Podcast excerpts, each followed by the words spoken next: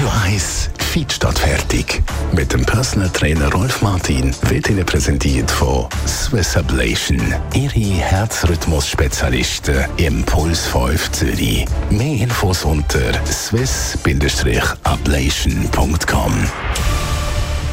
Immer am Freitagmorgen Gast hier bei Radio 1, der Rolf Martin, unser Fitnessexperte. Und heute reden wir mit ihm über eine Frage, die wir von einer Hörerin bekommen haben. Nämlich, sie hat geschrieben, sie gehe ja regelmäßig trainieren und nehme trotzdem nicht ab. Rolf Martin, was ist da der Grund dafür? Warum kann das sein? Äh, ja, es ist natürlich die Frage jetzt, äh, hat die Dame mehr Cardio-Training gemacht oder mehr Krafttraining? Ähm, man weiß also, dass äh, auf dem Crosstrainer hat noch niemand Körperfett verbrennt. Äh, weil dort in der Regel die Pulsfrequenz so hoch ist, dass der Fettstoffwechsel gar nicht so richtig äh, in Gang gesetzt wird. Im Gegenteil, es ist sogar so, bei hohen Herzfrequenzen wird einfach das verbrennt, was mit der letzten Nahrung über die Leber als Glykogen ins Blut bzw. in die Muskulatur geliefert worden ist.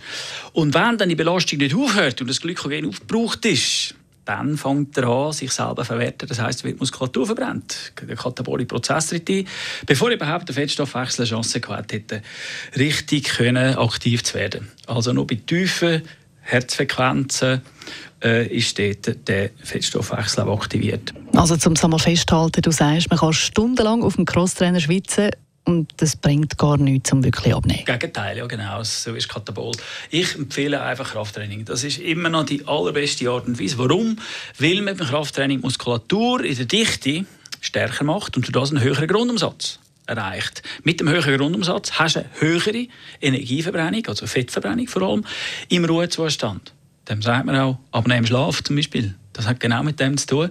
Eine grosse, also eine gut trainierte Muskelmasse verbrennt mehr Energie im Ruhezustand. Und im Ruhezustand ist der Fettstoffwechsel zuständig für die Energielieferung, weil der Körper spart sich die 400 Gramm, 300, 400 Gramm Glykogen in der Muskulatur für wirkliche Notfälle, wie jetzt zum Beispiel Crosstrainer oder Laufband oder irgendein Überlebenskampf, was auch immer, in welcher Form.